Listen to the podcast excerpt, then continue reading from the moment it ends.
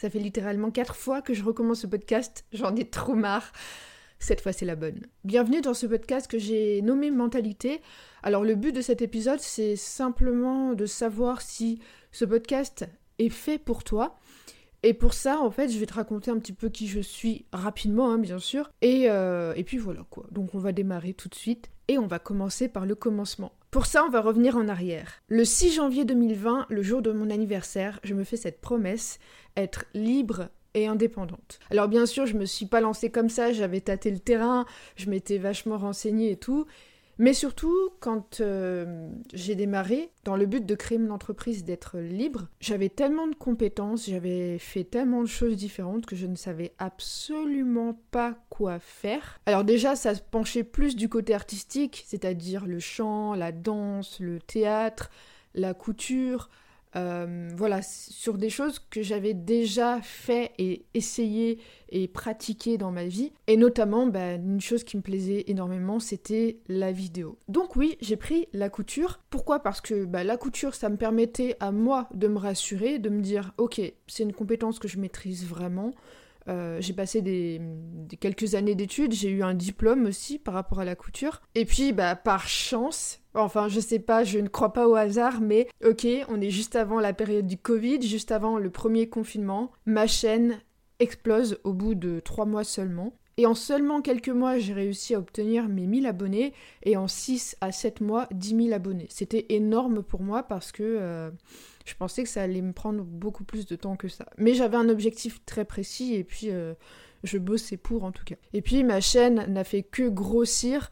Euh, jusqu'à passer la barre des 100 000 abonnés. Seulement, il y avait un gros problème, quelque chose n'allait pas, mais alors pas du tout. C'est-à-dire j'avais du mal à me lever le matin, j'avais du mal à, à, bosser, à faire mes vidéos, j'avais pas envie, et je le savais. Je savais que c'était la couture qui n'allait pas. Par contre, ce que je savais, c'est que tout le reste, ça me plaisait.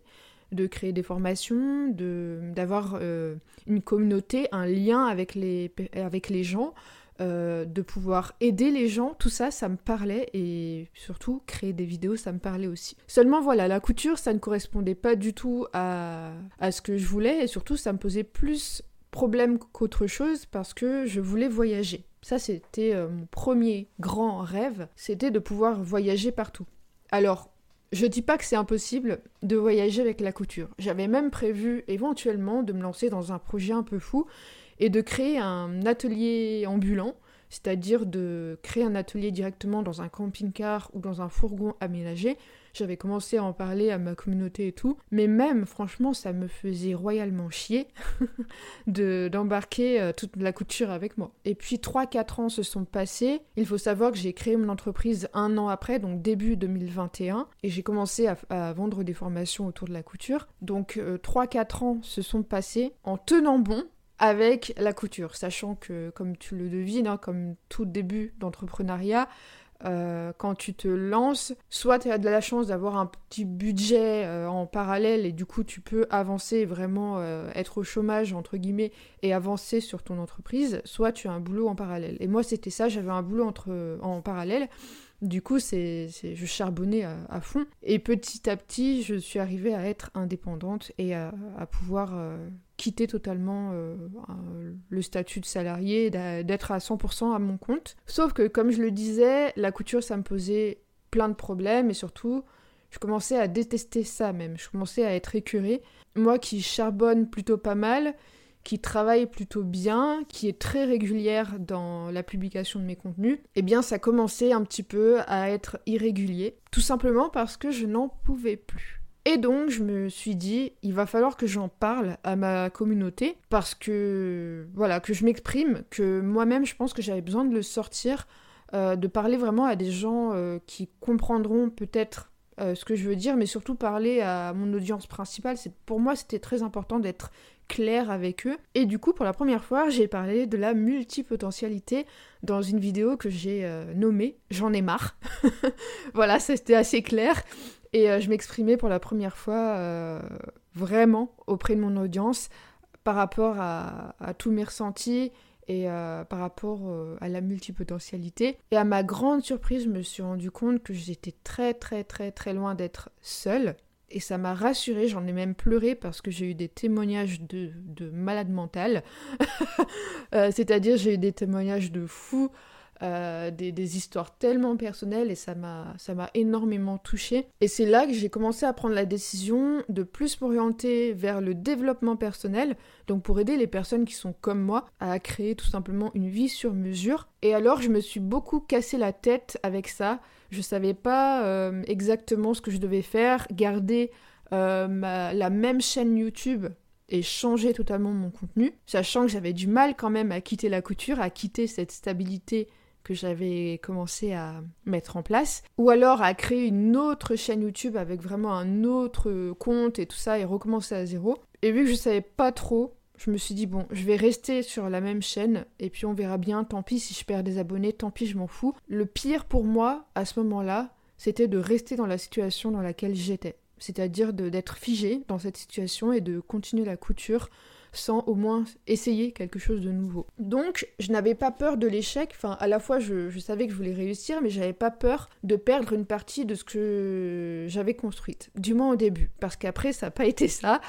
Euh, parce qu'effectivement, en fait, j'avais peur de perdre l'équilibre que j'avais construit, que j'avais enfin réussi à construire. Parce que toute ma vie, ça a été ça. Un coup à gauche, un coup à droite, du coq à l'âne, ça a toujours été ça. Et finalement, bah, ce qui s'est passé, c'est que ma peur a pris le dessus. J'ai fait des erreurs que je regrette. En fait, je me suis calée à ce qui existait déjà sur Internet par rapport à d'autres personnes qui faisaient la même chose. Surtout que c'est, je trouvais que c'était intéressant ce sujet sur euh, le fait, sur la multipotentialité, les, les multipotentiels en gros les multipassionnés parce que c'était quand même vachement niché. Euh, ça s'adressait à un public euh, assez précis. Ça parlait du développement personnel aussi. Moi, c'était vraiment ça euh, sur lesquels je voulais m'orienter. Mais du coup, je savais pas exactement comment le gérer. J'avais les ressources en moi, j'avais les réponses, mais vu que je me faisais pas confiance, eh bien, j'ai regardé un petit peu à droite à gauche. Contrairement à la couture où je faisais pas ça, là, j'ai pris exemple sur d'autres, mais je me suis perdue.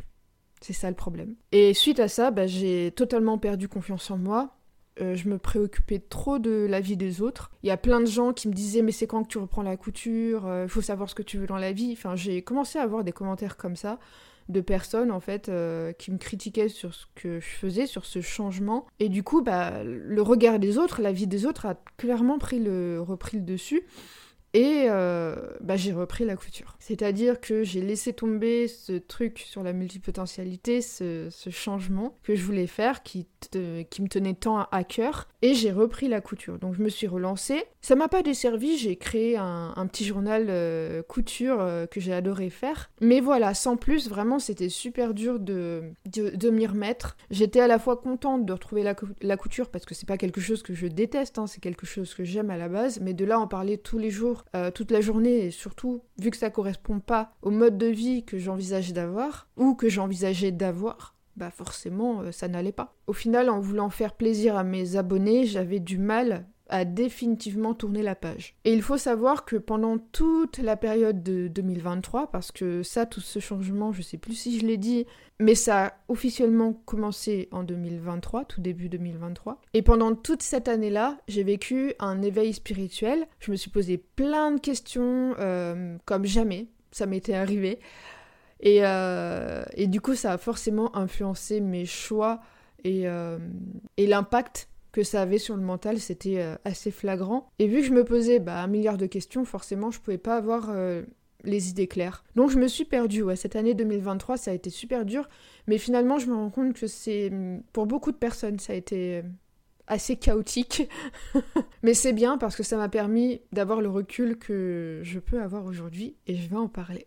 Donc, arrivé septembre, octobre 2023, je me dis je peux pas continuer comme ça. Il va vraiment falloir que j'ai un, vrai renouveau, un vrai recommencement à zéro. Et surtout, une chose euh, importante, c'est que comme je l'ai dit, je gagnais suffisamment ma vie pour ne pas avoir euh, d'emploi à côté.